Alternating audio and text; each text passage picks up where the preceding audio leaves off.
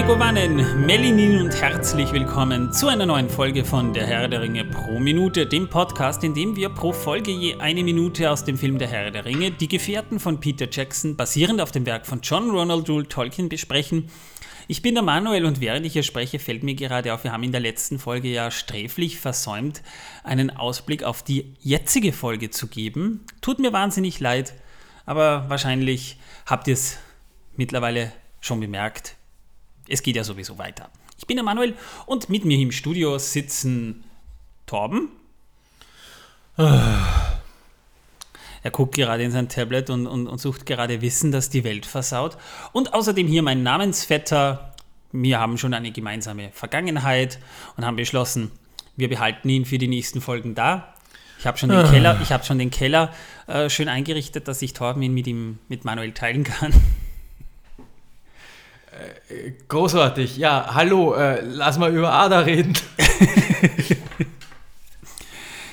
so, wir sind mittlerweile bei Minute 103 angelangt. Die Zeit vergeht. Ich hoffe, ähm, ihr hattet schöne Pfingsten übrigens. Ja, Pfingstmontag ist aktuell. Zur, zum Zeitpunkt, wo diese Folge da veröffentlicht wird. Wir sind etwas früher dran, darum sage ich, ich hoffe, ihr hattet ein schönes Pfingsten. Ich hoffe, ich hatte ein schönes Pfingsten.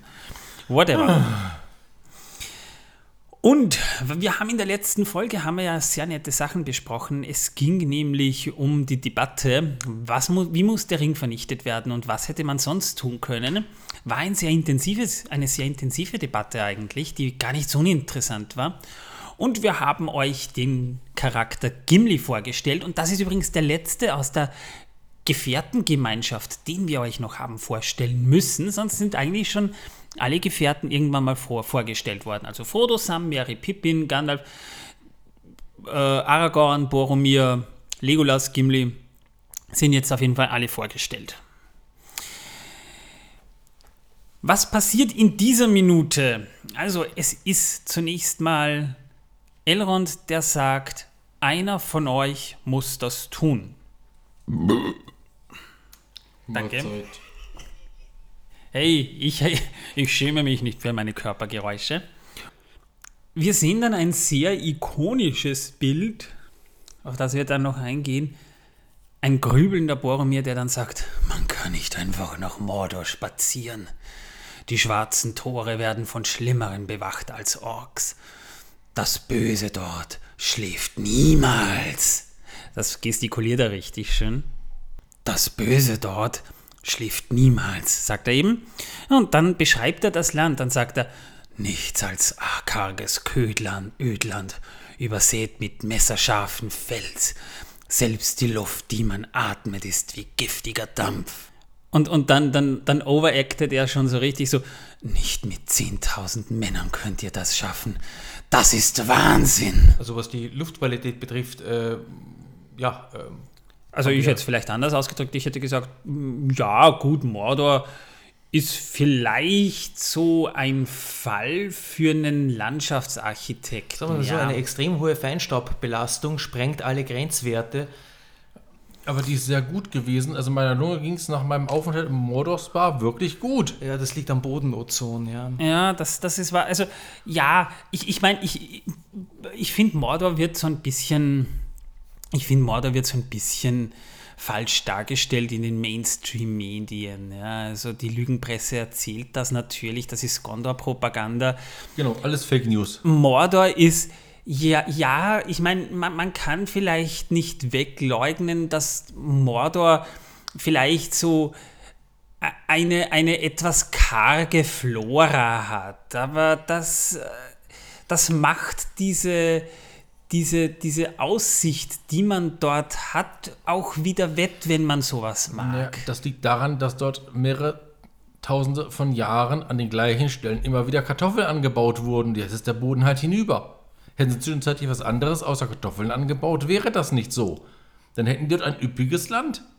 Aber oh. nein, sie haben immer Kartoffeln angebaut. Ja, die, vor allem die, die Gondorer, ja. Ich bin ja sowieso Team Sauron. Ich bin ja sowieso der, der Meinung, Sauron ist völlig verkannt.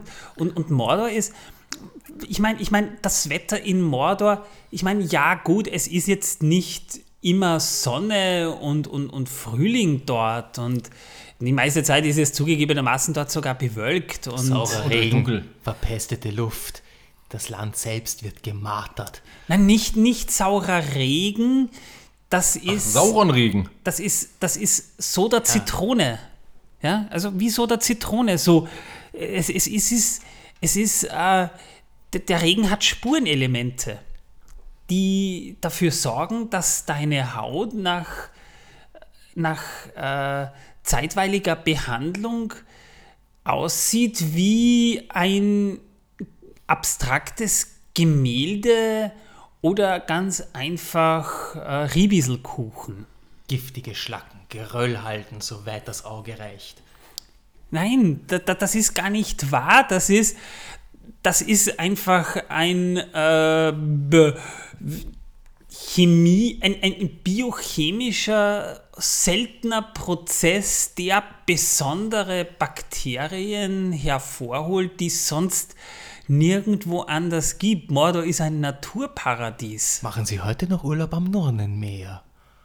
Ja, also Mordor ist, ist, ist, ist meiner Meinung nach ganz einfach völlig verkannt. Ja, also, Finde ich genauso. Und selbst Gollum hatte dort seinen Spaß. ja er wollte doch Wir gar nicht mehr der, weg. Wir haben es an der Hand gesehen, an dem Arm gesehen, der nach oben reckt und den Leuten zuwinkt, dass sie kommen sollen. Ja, Ja. und, und er hat besonders Auenland und Beutlin geschrien. Also, Ja, die, die wollte er besonders da haben. ja, weil, weil die vielleicht mal Urlaub brauchen. Und Mordor ist ein Land, wo man Urlaub machen kann. Ja, zum Entschlacken. Ja, Und an auch noch sehr, sehr günstig ist es vor allem. Ein Gut, die Reise dahin ist ein bisschen, ja, ein bisschen beschwerlich, gebe ich zu. Und die Orks zu überreden, dass sie einen reinlassen, ist auch nicht ganz so ohne. Aber sie Nö. da, dass sie wenigstens Verstand haben, die Orks. Aber sie lassen dich irgendwann rein. Und dann nehmen sie dich auch mit zwei, drei oder vier Orks Nee, die, und die tragen lassen dich sofort Spa. rein. Aber du musst, du musst sie auch lassen.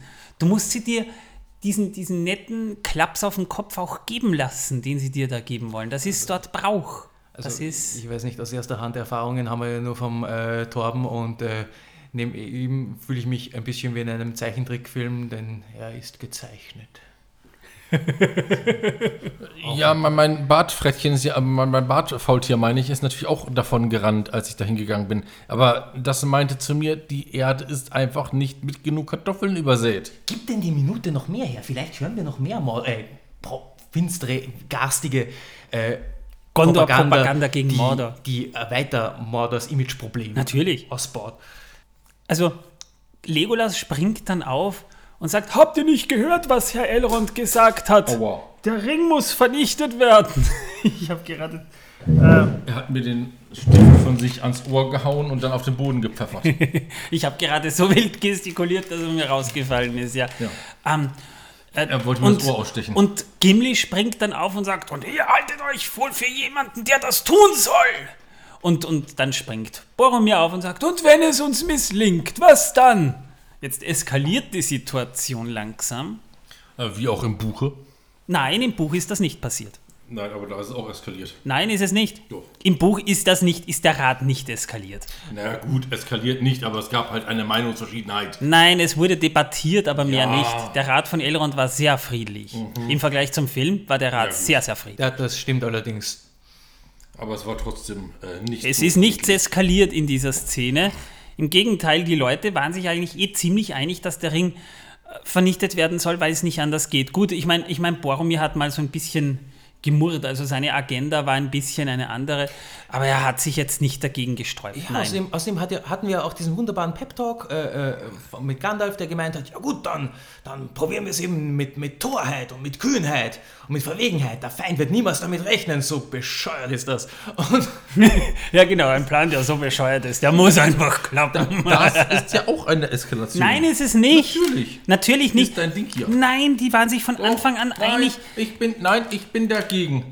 Ich Das mag finde, sein, war nicht so. Das mag es im Buch sein, aber gelesen. im Buch ist die Situation Nein, nie eskaliert. zwischen den Zeilen habe ich die Feindseligkeit dieser verschiedenen nein, überhaupt Teilnehmer keine Feindseligkeit. gespürt. Nirgendwo ist Feindseligkeit. Halt's Mondwerk, sonst komm ich hinüber.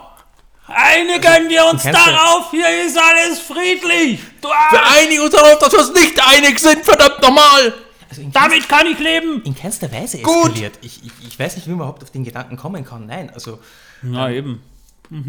es wurde halt, ähm, da ging es halt dann auch schon wirklich zur Sache und man muss ja auch wirklich sagen, hier äh, steht das Schicksal auf Messers Schneide. Es war der, richtig, der wichtigste Ratschluss im dritten Zeitalter in Mittelerde, ja. Ja, wann reden wir eigentlich endlich einmal über dieses Ressentiment von äh, Elben und Zwergen äh, gegeneinander? Ähm, pass mal auf. Die Sache ist ja die.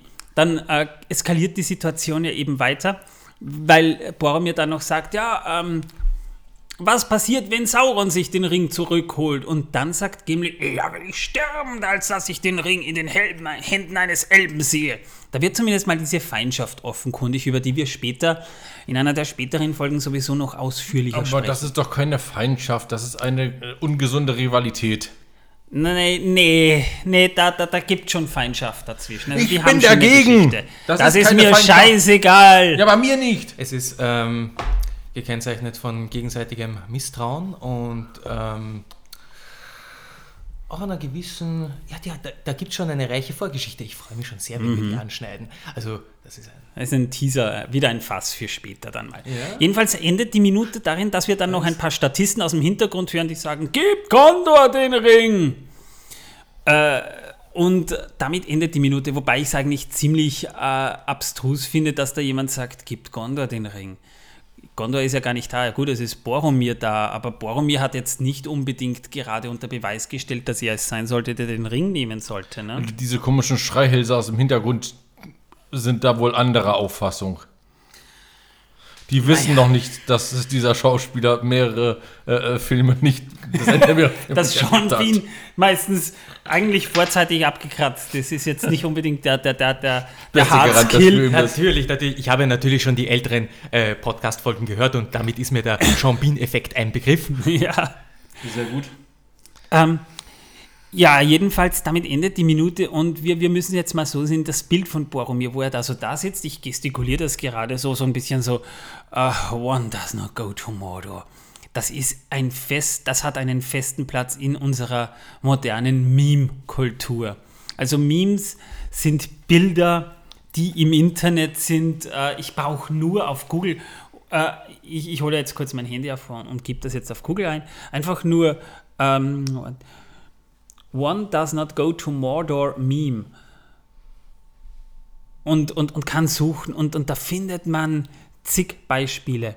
Zum Beispiel One does not ähm, so äh, One does not äh, simply walk into Mordor ist jetzt noch äh, der Klassiker, aber dann gibt es natürlich auch verschiedene andere Parallelen, wo man das sieht, ähm, wo ähm, zum Beispiel äh, sehr viel auf, auf Politik ähm, zurückgegriffen wird. Das erste One Does Not Simply Walk to Mordor Meme war zum Beispiel tatsächlich bei äh, der letzten Bundespräsidentenwahl, wo da zum Beispiel kam ähm, what, One Does Not Simply Vote Hofer, äh, Hofer, äh, you, go, äh, äh, also mit anderen Worten, man, man wählt Hofer nicht, man geht dort einkaufen.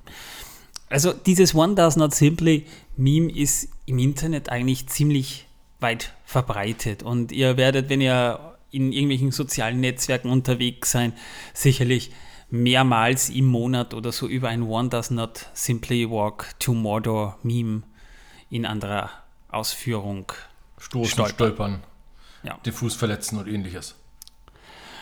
Ein, ein ganz interessanter Fakt zu dieser Szene ist, dass Sean Bean erst am Abend davor das Drehbuch für diesen Monolog, den er hier abhält, in die Hand bekommen hat, äh, weil der noch geändert wurde. Peter Jackson, Fran Walsh und Philippa Boyens haben ja meistens bis zur letzten Sekunde an noch Änderungen am Drehbuch vorgenommen.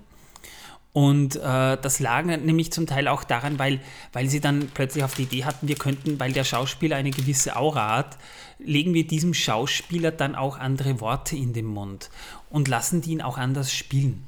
Das heißt, gerade diese Schauspieler haben gezeigt, ein guter Film hängt auch davon ab, was die Schauspieler können. Und deswegen gibt es beim Herrn der Ringe eigentlich keine schlecht besetzten Rollen. Was einfach auch dem geschuldet ist, dass am Drehbuch noch im letzten Moment etwas geändert wurde, das auf die Schauspieler zugeschnitten war. Und während Sean Bean diesen, diese Szene spielt, hatte er das Dialogbuch auf seinem Schoß, um diesen Text zu lernen. Das heißt, man, man sieht seine Füße nicht. Da lag dann das, das, ähm, das, das, das Blatt Papier oder, oder das Dialogbuch unten und er hat gleichzeitig auch so ein bisschen nach unten geschaut, was so ein bisschen aussieht, als würde er grübeln. Da hat er dann mehr oder weniger oft auf die Textzeile geschaut und, und, und er hatte einfach nicht mehr die Zeit, diesen Text zu lernen, weshalb man sich dann darauf geeinigt hat. Gut, wir reden über Sean Bean haben wir ja schon gesprochen, aber über einen anderen Schauspieler haben wir noch nicht gesprochen, nämlich den kranksten Held überhaupt, den Darsteller von Legolas, nämlich Mr. Orlando Bloom. Orlando Bloom war Anfang der 2000er, er hatte so ein bisschen diesen Leonardo DiCaprio-Fluch. Er galt irgendwie so als Milchgesicht, als, ja, er wurde halt, also, also allein die Figur Legolas wurde eigentlich teilweise wirklich äh, für Parodien für Homosexualität und Ähnlichem hergebracht. Ja, kann man jetzt halten davon, was man will. Es war mit Leonardo DiCaprio, als er noch jünger war, auch so, weil der auch ja, lange Haare hatte, er hatte er, er, er, war, er hat Frauen einfach gefallen mit seiner androgynen Ausstrahlung, die er als Legolas haben musste. Der perfekte Schwiegersohn, ne? Ja, nicht Nein, nur der das. perfekte Elb. Ja, auch. Orlando Bloom. Orlando Bloom wurde am 13. Januar 1977 in der Stadt Canterbury, England, als Sohn von Colin Stone und Sonja Bloom geboren. Also er war zum Zeitpunkt, wo der Herr der Ringe gedreht hat, mh, 22, 23 herum. Seinen Namen verdankt er der Tatsache, dass Harry Bloom, der Ehemann seiner Mutter, sich schlecht Namen merken konnte und daher seinen Sohn einen möglichst ungewöhnlichen Namen gab. Es ist nämlich wahr, Orlando Bloom ist schon ein, ein ziemlich äh, eigentümlicher Name. Orlando heißt nicht jeder. Vielleicht macht er auch nur Virginia, Virginia Woolf. Mm, ja, zum Beispiel. Oder Dakota Fanning. Wobei Orlando ist eine Stadt, Virginia ist ein Staat. Nein, nein, äh, Virginia Woolf hat einen Roman geschrieben namens Orlando. Ach so, gut, das kann sein, das weiß ich gerade nicht. Orlando wuchs mit seinem Vater Harry Bloom auf einer äh, auf der und der, der war ein ähm, Anti-Apartheid-Kämpfer und als er vier Jahre alt war, starb dieser schon. Als Orlando 13 war, sagte Sonja Bloom ihren Kindern, dass Harry Bloom nicht Orlandos Vater sei, sondern sein Pate Colin Stone, zu dem die Familie Bloom stets eine enge Verbindung hatte. Das hat er selbst erzählt, deshalb kann man das, das ist jetzt kein Klatsch und Tratsch in der Hinsicht, das ist, äh, Orlando Bloom hat auch in diversen Interviews auch immer davon gesprochen. Seine Mo Mutter erzog Orlando und seine zwei Jahre ältere Schwester Samantha sehr religiös und kümmerte sich auch recht früh um die Schauspielkarriere ihrer beiden Kinder. Im Alter von 16 Jahren zog Orlando nach London, wo er ein Engagement bei dem National Youth Theatre fand. Im Alter von 19 Jahren 1997 spielte er sein Kinodebüt in der Verfilmung des Lebens von Oscar Wilde, eine Rolle als junger Prostituierter. Seine Leistungen in Wild, wie der Film auch hieß, führten auch dazu, dass Orlando Bloom in die äh, Guildhall School of Music and Drama in London aufgenommen wurde. Das ist eine sehr, sehr renommierte Schauspielschule, wo viele Schauspielschüler von dort auch gleich weggecastet werden von Hollywood-Studios und großen Theatern. Er studierte dort bis 1999 und spielte in dieser Zeit als Schüler in diversen Bühnenstücken mit, wie zum Beispiel in Little Me, A Month in the City, ähm, Peerchint, Mephisto, ähm, Was ihr wollt, die Trojanerinnen und so weiter und so fort. Also er hat in einigen Theaterstücken mitgespielt. Während des Studiums stellte Orlando Bloom seine Filmkarriere zurück, um die Schauspielausbildung sehr erfolgreich zu absolvieren. Und ja, er dürfte wirklich ziemlich intensiv an dieser und ernsthaft an dieser Rolle, äh, an, an dieser Berufung auch gearbeitet haben. In seiner Ausbildungszeit erlitt er allerdings einen schweren Unfall, der seine junge Schauspielkarriere beinahe ein jähes Ende gemacht hätte. Er stürzte aus einem Fenster und fiel drei Etagen nach unten und kam dort nur un sehr unsanft auf dem Boden auf. Dabei brach er sich den Rücken und die erste Diagnose der Ärzte lautete, Orlando könne vielleicht nie mehr laufen. Aber zum Glück verlief die anschließende Operation sehr gut, sodass Orlando Bloom knapp zwei Wochen später das Krankenhaus schon wieder verlassen konnte. Orlando hat eben eine ältere Schwester namens Samantha Bloom. Im Juni 2010, also da geht es noch kurz um sein Privatleben, heiratete er Victoria's Secret Model Miranda Kerr. Am 25. Oktober 2013 wurde ihre Trennung bekannt. Ähm, Im Jänner 2011 wurde er Vater von einem Sohn. Seit 2016 ist er mit der Sängerin Katy Perry liiert. Im Februar 2019 haben sie sich verlobt und im August 2020 bekamen sie eine Tochter. Ja, Katy Perry, die Sängerin, kennt man natürlich. Ähm, wenn er einmal nicht an einem Dreh ist, so nutzt er seine Freizeit zum Beispiel zum Fotografieren oder für eines seiner extremeren Hobbys wie Bungee Jumping, Skydiving und Snowboarden. Er ist 1,81 Meter groß, hat braune Haare und braune Augen, also er ist nicht blond, das war eine Perücke, ein Haarteil, das er oben hatte als Legolas. Und er ist kriminell, er hat nämlich zwei Tätowierungen. Oh Gott, was für ein Revoluzer. Ja, das ja. mit dem Snowboarden merken wir uns. Ja, ja, das wird noch relevant werden. Stimmt, du hast recht. Das englische Wort Nein hat er ähm, in der Elbenschrift tätowiert, in Tengwa. Und bis auf John Rice Davis haben das auch alle Darsteller der Gefährten tätowiert. Das ist jetzt nur so ein ganz nettes äh, Easter Egg, dass sie sich da alle haben tätowieren lassen. Ähm, er ist seit 2002 Nichtraucher, äh, was aber dazu führt, dass er immer noch an den Nägeln kaut. Also, jetzt wisst ihr alles. er ist auch ein Spezialist in Sachen Knochenbrüche. Orlando brach sich äh, bereits dreimal den Schädel, das Rückgrat, die Nase, beide Hände, beide Beine und einige Rippen. Sieht noch ziemlich gut dafür aus, muss Wollte ich gerade sagen, er ist auch nicht so krumm. Und seine Spitznamen sind Orly und OB. Also wie, wie die Binde, OB, nee, der Tampon. Ähm, aber den Namen Orly kann er überhaupt nicht leiden. Aber OP ich frage mich, gerade, frag mich gerade, wer ihn Orly nennt. Sein Lieblingsgetränk ist Chai-Tee mit Sojamilch. Boah. Sojamilch.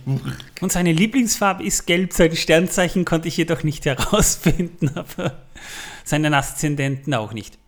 Orlando Bloom spielte nebst dem Herrn der Ringe in vielen bekannten Filmen mit. Zum Beispiel in Black Hawk Down, Flucht der Karibik 1 bis 3 und Flucht der Karibik 5 als William Turner. Das ist nämlich eh schon so eine, eigentlich eine sehr ikonische Rolle auch gewesen. Und ich finde, die ist neben Johnny Depp ein bisschen untergegangen. Ja, das ist mein Geschmack. Dann bei, beim Film Troja hat er als Paris mitgespielt. Den haben Manuel und ich auch im Kino gesehen, wie auch den ersten Her äh, Flucht der Karibik-Teil eigentlich. Ja, Wollte ich nur sagen. Ja. Das waren Erinnerungen noch, ja. Und Troja, also erst einmal Flucht der Karibik. Ich finde, ich find bei, bei Flucht der Karibik, der erste Teil ist zweifellos der beste, aber ich finde die Teile 2 und 3 teilweise sehr unterbewertet. Ich finde die nämlich trotz allem ziemlich gut. Also, Cecil Scott Forrester und Patrick O'Brien, äh, also die Hornblower-Reihe und, und die Lucky Jack-Reihe, ähm, ich, ich habe äh, ich hab diese Bücher verschlungen, darum kann ich auch sehr gut, ich kann, kann den Film Master in Commander sehr empfehlen. Ja, aber ähm, den haben wir auch im Kino gesehen. Aber richtig, genau. Also bitte, bitte bleiben wir doch bei den, bei den schönen Erlebnissen. Manuel, bleiben wir bei den schönen Erlebnissen. Na, Fluch der Karibik war sehr unterhaltsam. Ja, das stimmt schon. Es, es war ja, es war Popcorn-Kino, aber bestes Popcorn-Kino. Ich weiß nicht. Aber ich verstehe, ja. was du meinst, ja. Jedenfalls, Troja war, ich muss sagen, dass Troja eigentlich auch ein ziemlich guter Film ist. Äh, dann hat er mitgespielt in Königreich der Himmel. Da hat er auch die Hauptrolle gespielt. Unbedingt empfehle ich da den Director's Cut. Ja, der, der ist echt bei mir klasse. zu Hause. Der ist echt klasse, den, der, der, ist wirklich gut. Auch die Kinofassung und, und auch, auch, die TV-Fassung. Da, äh, da, haben wir übrigens auch ähm, äh, äh mit, mit äh, Color Scaling zu tun ähm, bei Königreich der Himmel, denn äh, alle Szenen, die in Europa spielen, haben so einen Blaustich. Ja, Color Grading ist, ist bei Filmen sowieso generell, aber du hast vollkommen recht, ja, da, da. Das ist mir äh, besonders aufgefallen bei der Königreich der Himmel, ist mir richtig besonders aufgefallen. So richtig na, Ridley Scott ist sowieso jemand, der auf so, auf Color Grading Gott sei Dank sehr viel Wert liegt und dass es nicht entweder übertrieben ist oder ja, über Color Grading könnte ich lange reden. Ich, ich sehe da teilweise auch beim Herrn der Ringe und beim Hobbit, da wurde eindeutig deutlich gecolor graded, weil ich finde Szenen und die kann ich nicht abhaben. Wenn es regnet und du siehst aber im Hintergrund ganz deutlich, dass da scheint eigentlich die Sonne von einem blauen Himmel runter. Das kann ich nicht, das kann ich nicht sehen. Das, das stört mich jedes Mal, wenn ich eine solche Szene sehe. Generell. In äh, Troja ähm, hat er ja den Paris gespielt, nicht wahr? Genau. Ja, genau. Ähm, An der Seite, also, also mit Diane Kruger als, als äh, Helena, die haben aber, ich muss ganz ehrlich sagen, die, die haben keine wirkliche Chemie zueinander gehabt irgendwie. Das ist schade, weil ich fand eigentlich Diane Kruger eine, eine sehr tolle Schauspielerin, aber die haben keine Chemie. Übrigens da hat auch Sean Bean mitgespielt in Troja. nein. Ja, er war Odysseus. Ist. Ja, er war Odysseus. Ja, die Schauspieler vom Herrn der Ringe-Set kannten sich mitunter schon von früher. Ja, weil äh, gab tatsächlich mehrere Filme, wo Schauspieler wieder aufeinander getroffen sind. Diese, diese, diese, diese Verbindungen äh, fantastisch. Ja, in Hobbit hat er natürlich wieder im Teil 2 und 3 mitgespielt, wobei ganz interessant ist, da hat ja Lee Pace äh, Thranduil gespielt und Lee Pace ist zwei Jahre jünger als Orlando Bloom. Und ein zwei Jahre jüngerer Schauspieler hat den Vater gespielt. Das ist ein geiler Fakt irgendwie. Da kommen wir bestimmt noch mal drauf, wenn wir endlich beim Hobbit angelangt sind. Ja. In 20 Jahren oder so. Ja, und zuletzt sah man ihn in einer Fantasy-Serie, nämlich in der Hauptrolle von Carnival Row, eine Amazon Prime-Serie. Eine sehr gute Serie, wie ich finde. Ja, das Schade, ist dass die noch nicht weitergegangen ist. eine Fantasy-Serie, die spielt in einer Fantasy-Welt, die ist schon äh, eher an viktorianisches England angesiedelt. Also Ende des 19. Jahrhunderts, so zeitlich, muss man sich vorstellen, eine Detektivgeschichte, so eine Sherlock Holmes-Detektivgeschichte in einem Fantasy-Setting. Das hat schon was. Also da muss ich sagen, da, da ist es schön, auch Orlando Bloom wiederzusehen. Wirklich Fantasy oder Ja, wirklich Fantasy. Äh, Steampunk-Elemente?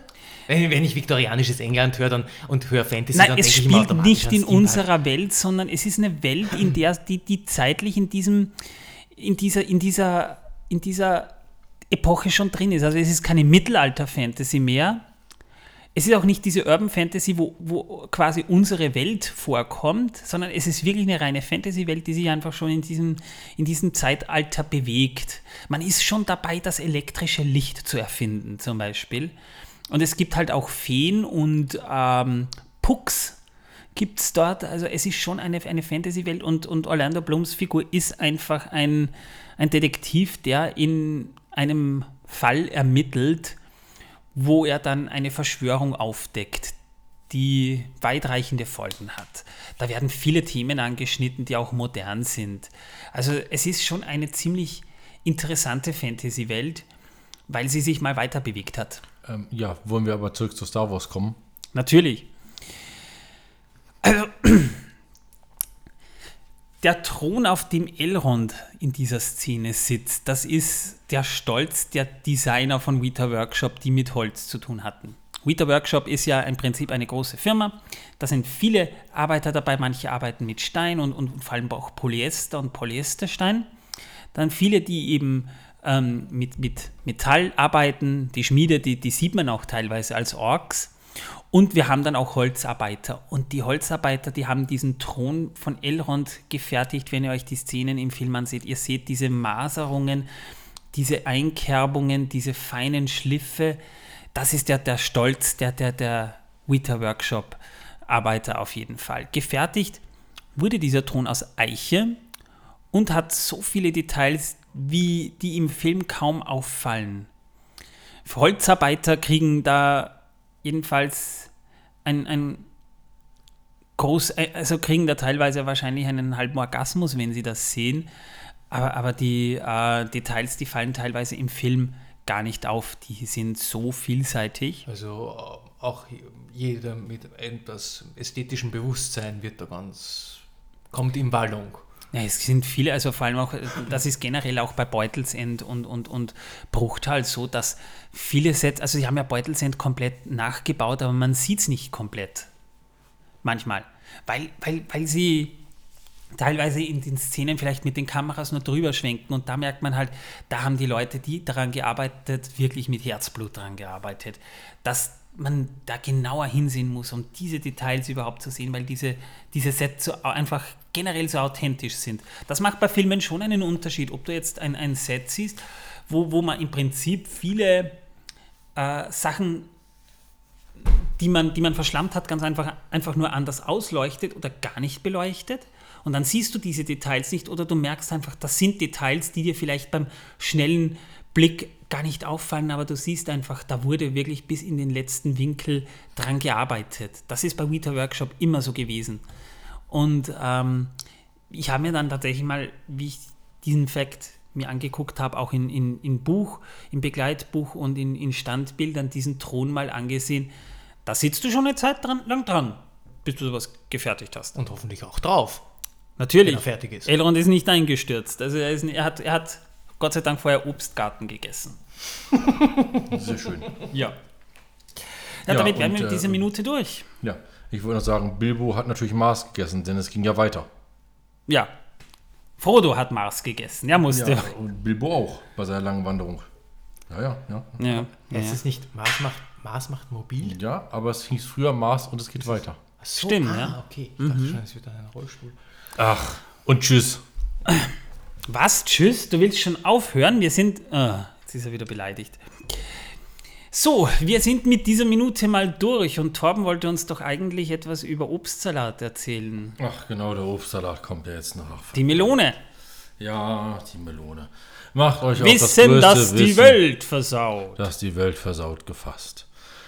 Wassermelonen sind rundes Obst, das ja wohl bekannt ist. Jeder von uns kennt sie oder auch nicht. Sie sind von hellgrün bis dunkelgrün in der Farbe, recht groß, können mehrere Kilo wiegen, haben ein rotes Fruchtfleisch, in dem manchmal Kerne sind. Es gibt auch, aber auch kernlose.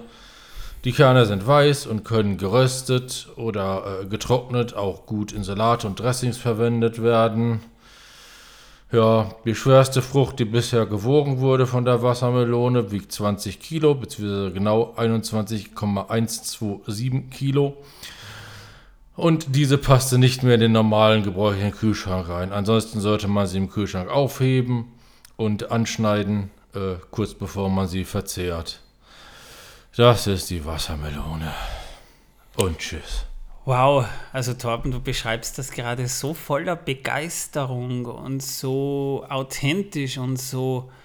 Also ich will jetzt unbedingt eine Wassermelone haben und sei es nur, um sie dir gegen den Schädel zu schlagen. Man merkt schon die Leidenschaft für Melonen, ja. ja. Ja, total. Aber er hat kein einziges Mal Kartoffeln erwähnt in den letzten Folgen. Wenn ihr unser Projekt unterstützen wollt, liebe. Leute. Wenn ihr unser Projekt unterstützen wollt, liebe Leute, Bratkartoffeln. Wenn ihr unser Projekt unterstützen wollt, liebe Leute, Bratkartoffeln. dann könntet ihr das zum Beispiel über Steady, indem ihr uns ganz einfach äh, abonniert für einen Monat oder ein Jahr. Könnt ihr uns da unterstützen? Da würden wir uns sehr freuen darüber. Ihr bekommt sogar von uns dann ein kleines Dankeschön. Und ihr könnt uns auch fünf Sterne auf Spotify oder Apple Podcasts geben. Da könnt ihr uns damit unterstützen. Ein Projekt könnt ihr gar nicht mehr unter die Arme greifen, als dass ihr ihm fünf Sterne gebt. Kein Scheiß. Oder ihr hinterlasst eine Rezension und wenn sie schön geschrieben ist, lesen wir sie unter Umständen auch gerne vor. Ich glaube, das war's soweit. Ich habe fertig. Ich gehe nach Hause. Ich sage mal Tschüss. Bis zum nächsten Mal. Übrigens in der nächsten Folge, dass ich das jetzt nicht wieder vergesse, worum es in der nächsten Folge geht. Danke, dass ihr mich äh, darauf aufmerksam gemacht habt, Ja, Leute. bitte, bitte. Schade, dass Martin nicht da ist, der macht das immer. Wir reden in der nächsten Folge über die Biografie vom Gimli-Darsteller John Rice Davis und wir reden über das Phänomen. Das vergessene Phänomen, das vielleicht, wo sich die Leute schon fragen, warum rede ich nicht drüber? Aber ich so, es muss irgendwann darüber gesprochen werden. Wir reden über den Elb Figwit. Äh, es ist soweit. Es ist soweit, wir müssen über Figwit reden. Tschüss, bis zum nächsten Mal. Ciao. Ciao, pfiat euch. Ich bin schon weg. Möge die Kartoffel mit euch sein.